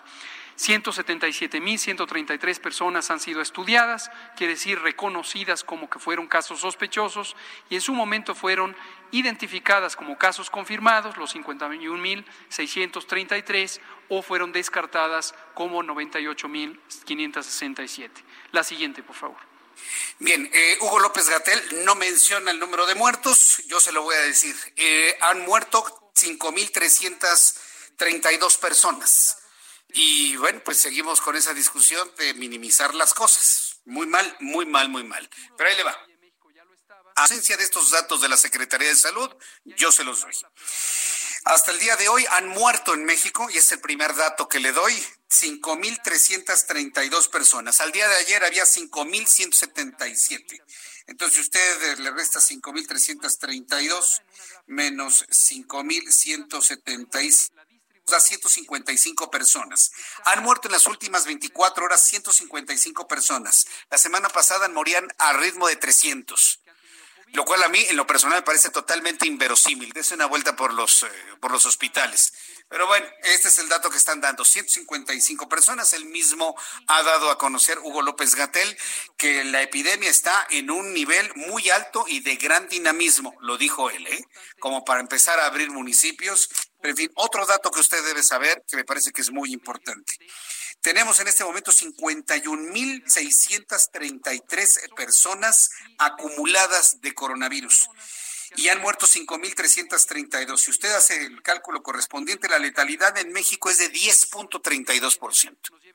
México tiene uno de los niveles más altos de letalidad y eso es algo que no se lo dice la Secretaría de Salud, pero yo sí se lo digo, porque es exactamente el mismo criterio que se utiliza para el mundo entero, el, el, el mismo criterio. Total de contagiados acumulados contra los eh, total de fallecidos da, una, da un resultado de 6.8% de letalidad, haciendo exactamente la misma conversión. Para México, el índice de letalidad es de 10.32%. Dígame dónde está la curva aplanada. Dígame dónde está el aplanamiento de la curva. Entonces, este tipo de interpretaciones de los datos no lo vamos a escuchar con Hugo López Gatel, pero yo se los comparto aquí. Entonces, de ayer a hoy han muerto 155 personas más de la información que se tiene, nos explicaba Carlos de la información que fluye. No necesariamente significa que murieron 155, posiblemente murieron mucho más, pero de los datos que fluyeron de ayer a hoy son 155 más que lo que se reportó el día de ayer. Haga usted la, la operación, 51.633 casos con 5.332 muertos usted multiplica 5.332 por 100 entre 51.633 y le da el dato del porcentaje de letalidad. Entonces, ahí, ahí lo podemos calcular. Otro asunto que me parece importante a manera de comparación que son 5.332 personas fallecidas por coronavirus. ¿Se los imagina usted enfrente de usted apilados? A ver, dejemos de pensar en el número e imagíneselos como personas enfrente de usted. Llenaría la mitad del Estadio Azul llenaría la mitad del Estadio Azul de personas muertas. ¿Cuándo han muerto en México tantas personas? ¿Datos de comparación? En el terremoto de 1985, con toda la devastación que hubo, ¿se acuerda? Y que permanece en nuestra mente hasta este momento, murieron poco más de 10 mil personas. Hasta ahorita el COVID ha matado a la mitad de las personas que murieron en el terremoto del 85. ¿Cuántas personas murieron en el terremoto de 2017? Poco más de 2 mil. Llevamos casi tres veces las, los muertos del terremoto del 19 de septiembre de 2017. Entonces, eso no es norma criterio, ¿no? Haciendo comparaciones si hablamos de tragedias. Entonces, pues ahí está, está el nivel de muertos, de fallecidos, para que no quede nada más como un numerito que dejan pasar y a la siguiente lámina. Vamos a la siguiente gráfica. No, aquí nos vamos a detener en este número, porque estas 5.332 personas que murieron tienen familia, tienen padres, tienen hermanos, tienen hijos, tienen esposos, tienen esposas, están de luto, no saben qué hacer. Y me parece una falta de respeto de la Secretaría de Salud, y pásense luego López Gatel cuando pueda, una falta de respeto que no se detengan un poco en este tipo de dato. Entonces, que quede asentado, ¿eh? Serán datos técnicos y demás, pero en este dato, un poco más de respeto, Secretaría de Salud, un poco más de respeto va la mitad de los muertos del terremoto del 85 y casi tres veces de los que murieron en el terremoto del 17. Entonces, son personas, no son hormigas, son personas que han muerto y familias enlutadas en México. Más las personas que se encuentran contagiadas, bueno, pues imagínense el tamaño. Bueno, pues ya me detuve en esto y finalmente fue lo que ha dado a conocer Hugo López Gatel en este resumen de noticias. De ocurrir algo interesante, bueno, pues al ratito nos volvemos a conectar a la conferencia vespertina. Son las 7 con 16, le invito para que siga con nosotros. Yo soy Jesús Martín Mendoza, para terminar el resumen. Bien, ahora saludo a mi compañero Gerardo Galicia, quien nos tiene más información desde otro punto de la Ciudad de México. Adelante, Gerardo. Así es, Jesús Martín, reporte para nuestros amigos que salen de la zona centro de la capital y se dirigen hacia el sur del Valle de México. Pueden utilizar con toda confianza la calzada San Antonio Abad y su continuación la calzada de Tlalpan. En general se avanza bastante, bastante bien. Pueden alcanzar velocidades por arriba de los 40 kilómetros por hora. Únicamente no hay que abusar del acelerador. Por supuesto, la recomendación será quedarse en casa, pero si necesitan utilizar o transitar entre el centro y el sur, Tlalpan es una buena opción. Y en el viaducto encontramos una situación similar. Es buena alternativa para poder transitar entre la zona de Churubusco y su cruce con Tlalpan. Y por lo pronto, el reporte. Muchas gracias por la información, Gerardo Galicia. Hasta luego. Hasta luego, que te vaya muy bien. Bueno, en estos momentos Hugo López Gatel muestra la curva de contagios de coronavirus en México. Yo no le veo lo plano por ningún lado, ¿eh? por ningún lado. Ahí está la curva. Quien está en YouTube puede ver la curva que está presentando en estos momentos el, el subsecretario López Gatel. Ahí está la curva con los casos al día de hoy. Unas cosas dicen allá, otras cosas dicen acá. Bueno, así finalmente se están dando estos casos. Pero bueno, ahí está, ya le di a conocer los datos. Al ratito le repito la numeralia que se dio a conocer de manera técnica y objetiva el día de hoy. Tengo en la línea telefónica y me da mucho gusto saludar a Héctor Escalante. Eh, eh, ah, ¿Le estás marcando todavía? Ah, bueno. Héctor Escalante es analista político y lo he invitado a platicar con usted precisamente sobre esta, pues no quiero llamarlo fenómeno, porque en realidad las decisiones de los gobernadores no deben estar dentro de la fenomenología política, pero sí eh, dentro de las atribuciones que tienen como gobernadores de cuidar a su población y de tomar decisiones en materia de educación pública. Una gran cantidad de ellos han dicho no al regreso presencial a clases. Estimado Héctor Escalante, me da mucho gusto saludarlo. Bienvenido. Muy buenas tardes. Hola Jesús Martín, ¿cómo estás? Un gusto saludarte y también a la auditoría. Muchas gracias. Gracias, Héctor Escalante. Bueno, pues hay varios gobernadores, varias entidades de la República que han dicho, contrario a lo que ha indicado la Federación y la Secretaría de Educación Pública, no al regreso presencial. Terminamos el ciclo escolar en línea y nos veremos hasta el siguiente ciclo escolar, aunque no queda muy claro si el regreso podría ser en agosto o inclusive en septiembre. Desde el punto de vista político, una respuesta de este tamaño de los gobernadores, ¿qué, qué, qué implica desde el punto de vista comunicación? Política entre la federación y los estados. ¿Cómo, cómo lo ve Héctor Escalante?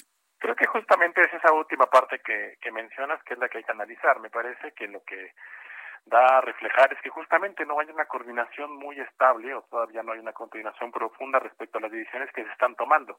Eh, todo este embrollo del coronavirus ha sido sumamente complicado y entendemos que la federación ha tenido que eh, pues atacarlo de distintas maneras, pero sí cabe eh, eh, subrayar que justo en el anuncio que hace el secretario de Educación Pública, en donde hay un regreso, pues los estados con los dos los dos estados con más municipios en este semáforo verde que son Oaxaca y Guerrero pues prácticamente dicen que no van a acatar la resolución.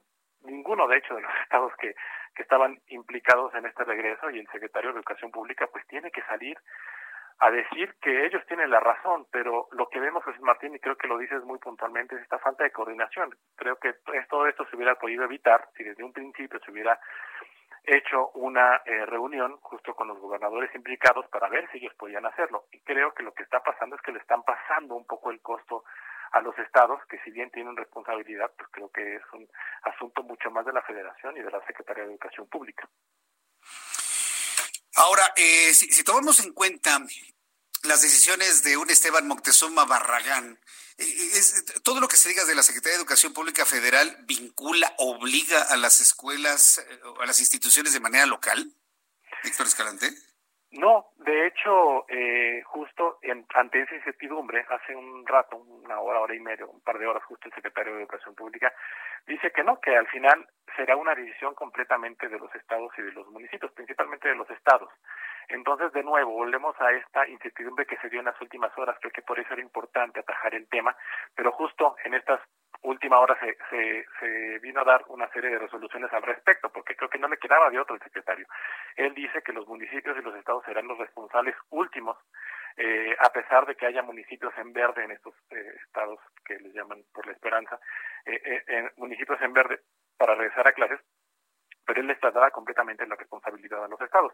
Y en parte pues tiene mucha lógica, porque al final de cuentas si hay un brote en alguno de estos municipios, en alguno de estos estados, pues quien tiene eh, la mayor responsabilidad independientemente de, el sector salud eh, de la federación y los estados, pues justamente son los gobernadores. Entonces, al final de cuentas, creo que lo que pasó fue que una vez más se adelantó una decisión que no estaba consensada. Los gobernadores salen a dar un punto de vista, me parece que también con todo el derecho, y el secretario de Educación Pública tiene que salir a decir que finalmente será una decisión de los gobernadores. A ver, e, e, este punto, Héctor Escalante, que me gustaría que, pudiésemos ampliarlo un poco más en cuanto a que se toman decisiones no consensadas. si tomamos en cuenta la personalidad la forma en la que está haciendo el gobierno Andrés Manuel López Obrador, él no consensa nada con nadie. Es su decisión, su visión, su política y aguántese todo el mundo. Y yo he sabido que colaboradores muy cercanos de él están que no pueden con las decisiones unilaterales del presidente. ¿Qué consenso puede existir si el presidente lo que dice y decide se hace por encima de cualquier explicación lógica, eh, matemáticamente probada? Es su visión, su decisión y se acabó. ¿Hay qué consensos puede existir, Héctor Escalante? Justo es muy complicado porque sí, eh, todos sabemos, eh, la parte que nos dedicamos justo al análisis político, lo que dices, ¿no? Esta personalidad del presidente en donde realmente avisa lo que se va a, lo que va a pasar, incluso avisa a los colaboradores, como bien dices, lo que él quiere que pase. Pero creo que sí hay un margen, a lo mejor no de consenso, pero sí de oportunidad de decir, y yo desconozco esta parte, pero por lo que nosotros vemos hacia afuera no pasó, de decir que se va a hacer este tipo de anuncios y que al final ellos, los gobernadores, son responsables. Porque si tú te pones a analizar días atrás, y por eso es parte de esta comunicación, es que sale la Secretaría de Educación Pública a dar un, un aviso e inmediatamente salen los gobernadores a decir que no lo van a acatar. Me parece que si hubiera al menos una comunicación de expresarles por las razones que sean, porque el propio presidente así lo decide, aunque no hay, este, elementos para poder llegar a, un regreso a clases, pero por lo menos creo que esta comunicación del secretario de, Educación Pública con los ocho o seis gobernadores implicados en este semáforo en verde de los municipios era necesaria y desde el punto de vista del análisis político hacia afuera parece que ni siquiera eso será. Si se hubiera dado, creo que no hubieran salido los gobernadores inmediatamente a decir que ellos no iban a acatar ninguna resolución. Creo que si bien es muy complicado eh, estar eh, en esta parte del gabinete con un presidente así, también me parece que por lo por momentos a secretarios y a un secretario como como Moctezuma Barragán, que tiene muchos años, les falta un poco de todavía. ¿Les falta un poco de qué, perdón? Pues esta capacidad de negociación, de feeling, para entender que iba a ah, ser un, justamente una bola de miel, ¿no? Capacidad de convencimiento. Pues eh, Héctor Escalante, muchísimas gracias por este análisis. Muchísimas gracias. Seguimos en contacto y nos saludaremos en una oportunidad futura con todo este asunto bastante complicado. Gracias, Héctor Escalante. Gracias, Martín. Nos escuchamos pronto. Hasta luego. Nos escucharemos pronto, muchas gracias. Es Héctor Escalante, analista político. Y bueno, pues la posición de los gobernadores, sin duda alguna, importantísima, no dejarla de lado. Y ahora con este otro asunto, veremos a los gobernadores decidiendo. Mensajes y volvemos. Escuchas a Jesús Martín Mendoza con las noticias de la tarde por Heraldo Radio, una estación de Heraldo Media Group. Escucha las noticias de la tarde con Jesús Martín Mendoza. Regresamos.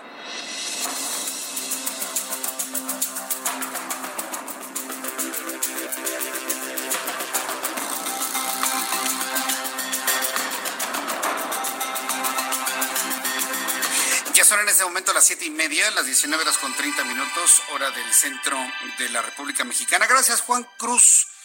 Gracias por sus comentarios. Gracias también a Ale Flor. Gracias, Héctor Ugarte. Muchas gracias, Héctor. Si, usted quiere participar en nuestro programa de noticias, véanos y escúchenos también, además de su radio, sintonizado en las emisoras del Heraldo Media Group, del Heraldo Radio.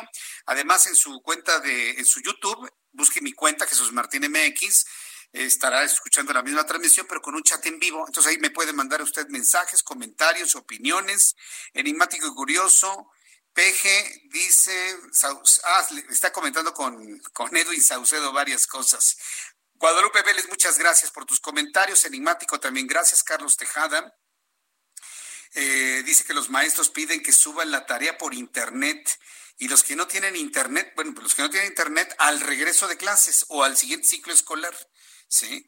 Entonces, dice Héctor Ugarte, oye, qué tan fuerte es lo del ejército japonés contra los ovnis, ¿de qué estás hablando? No, he visto nada de eso. Si tienes la información, mándamela, pero le preguntamos a Jaime Maussan, que por cierto se ha vuelto buen amigo del, en el Heraldo, Saúl Ger, Herberg, Jesús, ¿qué está pasando con Morena? ¿No ven adelante en sus narices? Pues es que pasa lo que le ha pasado a todos los partidos, y le pasó al PRI, le pasó al PRD, y le pasó al PAN. O sea, una vez que están en el poder, de repente ya no saben qué hacer con tanto. Esa es mi, lectura y mi opinión. Saludo con mucho gusto a Diana Martínez y para muestra, ¿no? Cuando hay personas que llegan a tener poder, algunos se vuelven locos, ¿eh? pero se, se, vuelven locos, se deschavetan, permítame el término y el calificativo. Algunos, no todos. Pero hay unos que se, verdaderamente se descomponen completamente. Y para muestra, Javier Duarte, ¿se acuerda de Javier Duarte que fue gobernador de, de Veracruz? Pues no se fue sobre el erario de los seis años del gobierno de Veracruz. Y hay quienes hablan de un desvío de 51 mil millones de pesos de Veracruz. Hay que tomar en cuenta que Veracruz es uno de los estados que más eh, presupuesto recibe todos los años, tomando en cuenta el tamaño de su población. Pero el caso es que Javier Duarte está preso, le siguen investigando y bueno, pues nos tiene más información de lo que ha sucedido con este caso. Súbale el volumen a su radio. Eh, Diana, adelante, te escuchamos. Muy buenas tardes. Hola Jesús Martín, buenas noches. Pues sí, una magistrada federal confirmó la sentencia de nueve años de prisión al exgobernador de Veracruz, Javier Duarte de Ochoa, por los delitos de asociación delictuosa y lavado de dinero. Sin embargo, revocó el decomiso de 40 inmuebles ligados al exfuncionario. Isabel Porras Odriozola, quien es magistrada del Tercer Tribunal Unitario Penal en la Ciudad de México, ratificó la pena de prisión, a pesar de que el sentenciado señaló que fue juzgado con pruebas ilícitas. El exgobernador había lado la resolución que se le dictó el 26 de septiembre de 2018 con argumentos como que la Fiscalía General de la República obtuvo documentos bancarios sin orden judicial por lo que se violó el secreto bancario. La magistrada consideró que al declararse culpable en un juicio abreviado, Duarte de Ochoa aceptó esas pruebas ante un juez de control y ahora pues quiere señalarlas como ilícitas. La juzgadora también eh, confirmó la multa de 58.890 pesos que se le impuso a Duarte y en el caso de los bienes revocó el decomiso porque consideró que la causa penal todavía eh, está, todavía continúa, no ha concluido y hay personas que no han sido juzgadas eh, y estos bienes pertenecen a algunas de estas. Estaremos al pendiente de la ruta eh, jurídica de, de Javier Duarte. Oye, ¿y qué no le pareció siquiera extraño a la magistrada el que una persona tenga 40 propiedades? Digo, puede tener una, dos, tres, si quieres hasta cinco, pero cuarenta, ¿a poco eso no ni siquiera le brincó, aunque sea tantito? Sí, eh, lo que pasa es que las cuarenta propiedades eh, están a nombre de sus pues de sus cómplices, ¿no? De, de, Javier Duarte. Entonces, muchos de ellos todavía siguen bajo proceso, bajo proceso penal. Otros ni siquiera han, han sido detenidos, eh, como recordarás también el caso de, de Moisés Mansur, eh, quien es uno de los principales cómplices de, Javier Duarte. Entonces, como todavía continúa, eh, pues no, ella consideró que todavía no se puede eh, decomisar eh, estos bienes, los 40, los 40 inmuebles, ¿no? Sin embargo, si, si, en algún momento también son sentenciados, este, pues se aplicaría este, este decomiso a los bienes inmuebles. Bien, pues Diana Martínez, yo te agradezco toda la información que obra en torno a este Javier Duarte y, la decisión que tomó esta magistrada federal. Muchísimas gracias por la información, Diana. Buenas noches. Hasta luego, buenas noches. Javier Duarte ¿eh? es un personaje de mito y leyenda y nueve años de cárcel, nueve. ¿Cuántos años tiene Javier Duarte? Javier Duarte tiene como cuarenta y tantos, ¿no? Tiene como cuarenta y uno, cuarenta y dos años tiene Javier Duarte por ahí. Eh, no, tiene más de cincuenta, ¿eh? tiene cuarenta, a lo mucho cuarenta y seis años. Ahorita le doy, le checo el dato exactamente. Pero imagínense, nueve años, antes de los 60 años, si se porta bien, se la reducen a la mitad. Y en una de esas hasta fianza anda alcanzando en cinco años. Tiene 46 años, mira, para que veas que no andaba tan perdido. 46 años. A los 55 sale libre, pensando que se vaya los nueve años encerrado, con todos los lujos que tiene. A los 55 años se va con sus miles de millones de pesos se va a su, su rancho ese gigantesco, así, con caballos y toda la cosa. Le faltaría vida para disfrutar las casas que tiene en el mar, retirado de la política, viviendo como rey. Ahora dígame usted, ¿dónde está el castigo? Dígame usted, ah, sí, pero eso sí, eh, cuidadito si usted tiene cinco mil pesos más de los que debería estar en función de lo que usted rente su departamento, porque entonces sí le va a caer negra en función del proyecto de Alfonso Ramírez Cuellar de Morena que quiere presentar para modificar la constitución y el INEGI le vaya a revisar sus cuentas y su patrimonio. Ahí sí, cuidadito, eh, cuidadito. Pero en el caso de Duarte, ¿por qué cree que está tan sonriente el hombre? Eso, aunque se hubiera quedado trabajando el resto de su vida a los 80 años, jamás hubiera disfrutado lo que va a disfrutar cuando salga de la cárcel en nueve años y posiblemente en menos.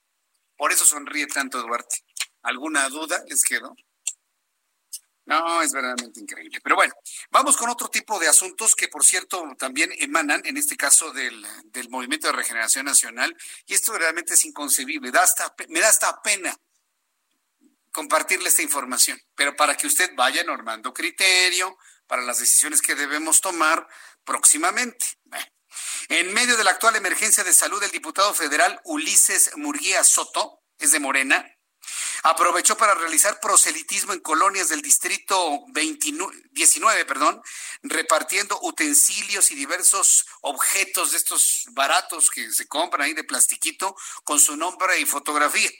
Habitantes de ese distrito expresaron que el diputado Murguía Soto no atiende las demandas sociales que le han presentado, no legisla por más y mejores programas sociales, pero reconocieron que en plena pandemia legisladores andan entregando regalitos, lo que causa discrepancias entre los vecinos, como si un vecino se conformara con un, como un cilindro de estos de plástico, donde se toma agua, ya con la fotografía de él, ¿no? Ya con eso ya cumplió el diputado. ¿Qué, ¿Qué tipos, de veras? En el video que circula en redes sociales, Murguía Soto invita a la ciudadanía a no recibir los apoyos de los programas sociales y a los funcionarios públicos a donar parte de su sueldo. Esto desinforma y divide a la población, manifiestan habitantes de Viveros de la Loma. El Mirador, San Juan Ixtacala, Vista Hermosa, Tequesquinagua, El Rosario, Santa María Tlayacampa, entre otras colonias que conforman ese distrito. Y por si fuera poco, los habitantes de ese distrito manifestaron que el grupo de personas que reparten los utensilios provocan aglomeraciones, no respetando la sana distancia, no utilizando cubrebocas o algún tipo de protección personal. ¿Qué le preocupa a usted más de esta nota que le presenté? Que un diputado irresponsable de ese pequeño tamaño como el de, ¿cómo se llama? Ni, ni su nombre me sé. Ulises Murguía Soto, ni quien lo conozca. ¿Qué le preocupa más que este tipo anda haciendo proselitismo, ¿sí? ofreciendo sus cosas y demás? ¿O que la gente se aglomere y vayan en tropel por un cilindro de plástico, por una gorra, por una pluma, por una playera? Por eso yo le digo, la culpa no es de estos tipos. Estos tipos trabajan para lo que buscan y quieren. Pero la culpa es de la sociedad, que no es lo suficientemente crítica de decir, ¿sabes qué? Toma tu pepsilindro o toma tu cilindrito de plástico y por favor, ándele, eso que está usted diciendo. Yo no lo puedo decir. Sí, yo no lo puedo decir. Toma tu pluma y mira, con esta firma, si tú quieres. Y de las playeras, pues ya tendrás una para todos los días del año. La culpa es de la sociedad. Finalmente estos políticos hacen lo que tienen que hacer aprovechándose de la ignorancia y de la necesidad de la gente. Entonces, sépase que en plena pandemia de coronavirus hay un diputado que anda haciendo proselitismo. A ver qué va a decir el INE, el Instituto Nacional Electoral, que por cierto, eh, Lorenzo Córdoba anda calientito, calientito con asuntos electorales. Órale, que le entre a este y a ver que mañana a ver si efectivamente hay alguna respuesta y algún comentario, alguna sanción al movimiento de regeneración nacional. Eh, antes de, tomar la siguiente comunicación, que es de René Fausto Rivera, presidente de la Comisión Ejecutiva del Consejo Nacional de la Industria del Blindaje, y de alguna manera platicar cómo se ha comportado el crimen y la inseguridad durante este tiempo de coronavirus, fíjese que hay una nota que a mí me, sonó muy interesante, de Alto al Secuestro. Usted sabe que esta organización de Alto al Secuestro que, que preside Isabel Miranda de Wallace, todos conocemos a Isabel Miranda de Wallace, una mujer que ha sido muy inquisitiva, ha sido muy intensa en cuanto al señalamiento de la falta de protocolos para la protección de las personas en cuanto al secuestro, y que al menos en las últimas dos o tres veces que le entrevisté, con preocupación nos decía que seguía creciendo el delito del secuestro en diversas partes de la República Mexicana. Bueno, pues hoy al alto, alto al secuestro asegura que el secuestro, este delito, ha disminuido en un 18% debido a la crisis de coronavirus. Entonces, yo, creo que los secuestradores tienen miedo de secuestrar a alguien con coronavirus y luego morirse, o vaya usted a saber, pero finalmente es un fenómeno que de alguna manera cambia la percepción que hemos tenido en las últimas semanas, inclusive comentaba por el presidente López Obrador en una conferencia matutina, de que los índices de violencia se mantienen, que aún con la, eh, con la crisis de COVID-19 que tenemos, el crimen se mantiene sin, sin bajar, por el contrario, incrementándose en algunos en algunos estados de la República Mexicana. Los casos de feminicidio siguen a la alza, razón por la cual firmó el polémico decreto la semana pasada, que hoy es muy cuestionado sobre la constitucionalidad o no del uso de las Fuerzas Armadas para apoyo de las policías locales. Es todo un tema, ¿eh? Todo un tema. Y hoy alto al secuestro, dice que bajó 18% el delito de secuestro verdaderamente sorprende cómo se están obteniendo ese tipo de datos. Tengo en la línea telefónica René Fausto Rivera, presidente de la Comisión Ejecutiva del Consejo Nacional de la Industria del Blindaje. René Fausto, me da mucho gusto saludarlo. Bienvenido, muy buenas noches. Estimado Jesús Martín, gusto saludarlo, Dios lo bendiga y es un privilegio estar en este programa. Muchísimas gracias. Bueno, eh, eh, igualmente es un enorme gusto que esté en este programa de noticias. ¿Cómo ha evolucionado este asunto del crimen? Ustedes que son especialistas en blindaje y que van revisando precisamente el comportamiento de este fenómeno social. Si tomamos en cuenta las decisiones del presidente con el decreto, ¿no? Eh, que no ha bajado la delincuencia, pero alto al secuestro dice que ha bajado el secuestro. ¿Cómo entender este cúmulo de datos en medio de una pandemia de COVID-19? Bueno, yo creo que es muy importante eh, situarnos en lo siguiente. Siempre va a haber una carrera entre la delincuencia y aquellos que procuramos hacer que proteger a la gente o hacer cumplir la ley. Tú te debes recordar, Jesús Martín, que eh, en los años 80, al inicio de los años 80, ¿cuál era tu riesgo? Tu riesgo era que te dieran un pistolazo y se llevaran tu estéreo. Pero cada vez, cada crisis económica viene acentuando eh, el modus operandi de la delincuencia y se van diversificando. Estás tú mencionando que el secuestro ha, bajado. Sin embargo, si tú te pones a ver, hay otros delitos como los saqueos que ha habido en los departamentales, robo a casa, habitación. A lo mejor el robo de vehículos ha disminuido porque la gente no sale de sus casas, pero otro delito que aumenta es cuando los desvalijan. Entonces, eh, bajan en algunos rubros, pero se van a incrementar en otros.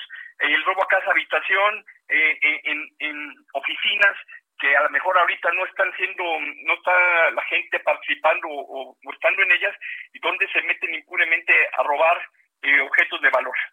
Entonces, eso es lo que, lo que está pasando. yo podría decirte que ahorita, por ejemplo, el robo de, de vehículo, ese, ese, los datos son muy reales porque la gente tiene que hacer la denuncia ya sea por el seguro o para evitar que se haga un mal uso de, dicho vehículo. Entonces, lo que hemos visto es que ha habido alza en otros delitos. Si tú ves los saqueos que, como te mencioné, en tiendas departamentales, no la gente no va por pañales, leche o alimentos de, de primera necesidad de la canasta básica, van por computadoras, teléfonos celulares, pantallas y, y objetos que son de, mayor valor, ¿no? ¿Y qué es lo que va a pasar con esta crisis una vez que más o menos regresemos a la normalidad? Que va a haber una gran cantidad de gente desempleada. Mucha de esta gente desempleada va a buscar un empleo digno, eh, aunque sea de limpieza, pero va a haber otro tipo de gentes que se van a ir por el lado de la delincuencia, desafortunadamente. Sí, este, este, va a ser un problema del cual en este momento no, no, no se habla, ¿no? Se habla ahí de, de, otorgar, eh, de otorgar algunos apoyos a los sectores más vulnerables, pero un apoyo finalmente no, no resuelve el problema, ¿no?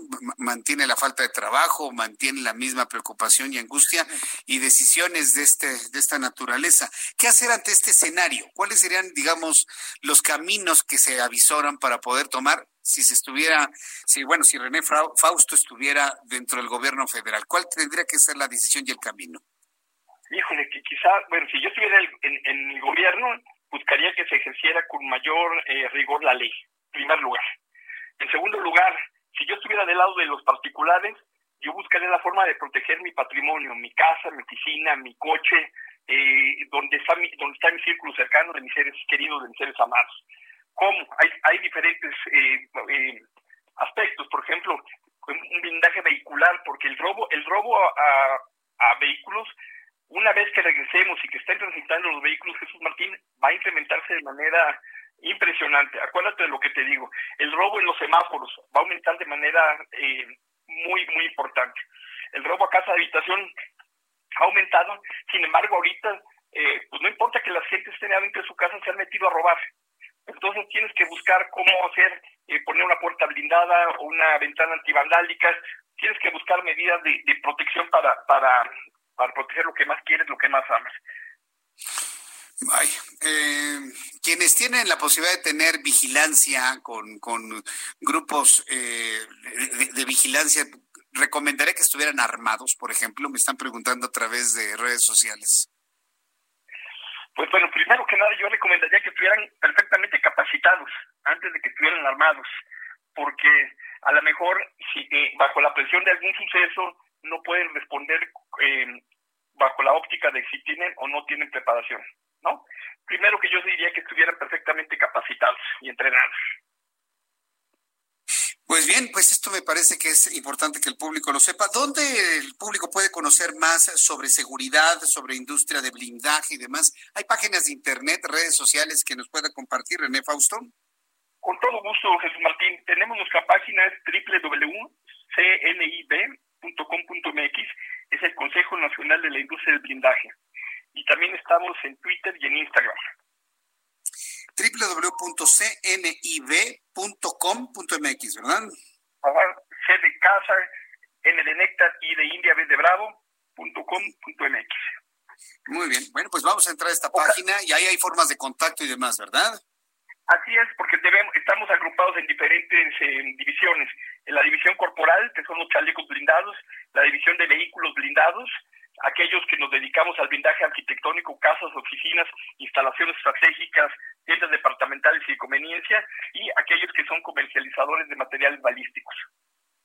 Correcto. Bueno, pues René Fausto Rivera, presidente de la Comisión Ejecutiva del Consejo Nacional de la Industria del Blindaje, muchas gracias por entrar en contacto con nosotros aquí en el Heraldo Radio. Muchas gracias. ¿eh? ¿Me permites una última observación, un último comentario? Sí, por supuesto, adelante. Rapidísimo. Mira, por ejemplo, eh, a veces las cifras fallan porque la autoridad, eh, por desconocimiento o por no sabría cuál, eh, mala organización, no nos da las cifras. Durante muchos años, a través de la Dirección General de Seguridad Privada, se nos facilitaba año con año el número de hologramas que se expedían para los vehículos blindados.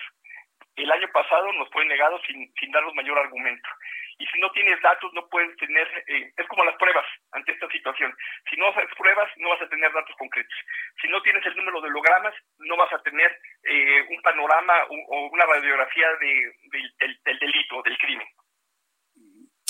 Bien, pues gracias por esa recomendación, estimado René, y seguimos en contacto y nos saludamos en una oportunidad futura aquí en el programa. Muchísimas gracias. Será un privilegio. Hasta luego. Hasta pronto, que muy bien. Es René Fausto Rivera, presidente de esta Comisión Ejecutiva de la Industria del Blindaje. www.cnib.com.mx si usted quiere conocer estrategias en materia de, blindaje. A mí la verdad me preocupa esto, esto que está planteando nuestro invitado del día de hoy que la desesperación, la falta de trabajo, la falta de una acción concreta, coordinada y sobre todo eficiente por parte de gobierno federal y algunos gobiernos locales que no den el resultado y envía a muchas personas a, delinquir.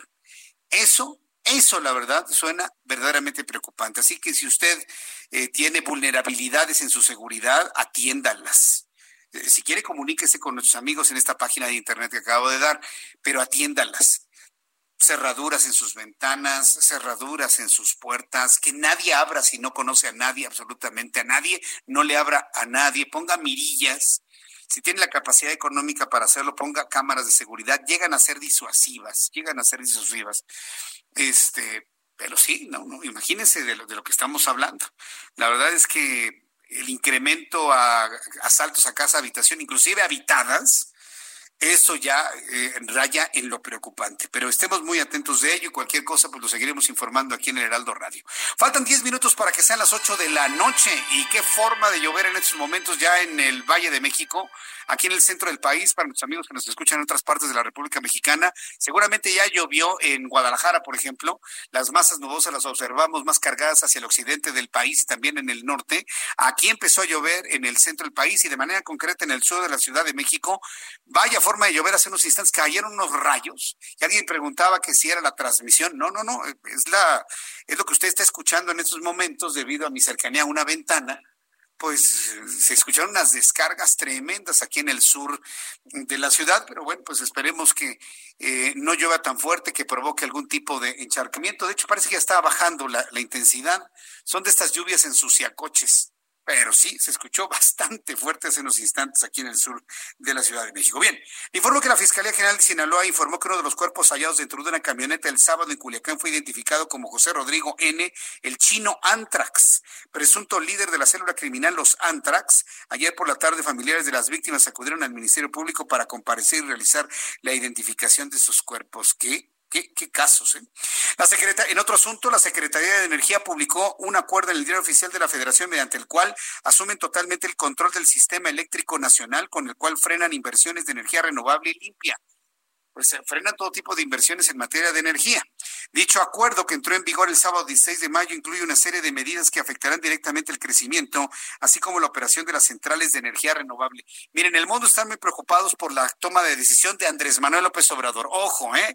No es Rocío ahí hace lo que le diga López Obrador. Pero es que se va a los extremos. Se va a los Yo puedo estar de acuerdo que toda la industria de energías renovables y que solares y, hidroeléctricas y eólicas y todo eso también traen su agenda. Eso también lo sabemos, también traen su agenda. Y no me queda duda de ello. Pero de ahí a descartarlas por completo, de ahí a descartarlas por completo me parece un verdadero exceso. Yo creo que se debe mantener un equilibrio.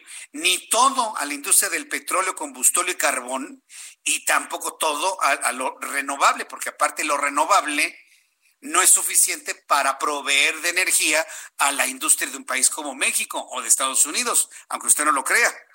Ya, ya hablaremos de ese asunto también. Debe haber un equilibrio, un equilibrio entre ambas pero tanto los petroleros, combustoleros y carboneros traen su agenda, como los que venden paneles solares, como los que venden motores eólicos y como los que venden jatrofa para hacer combustible renovable. También traen su agenda, ¿eh?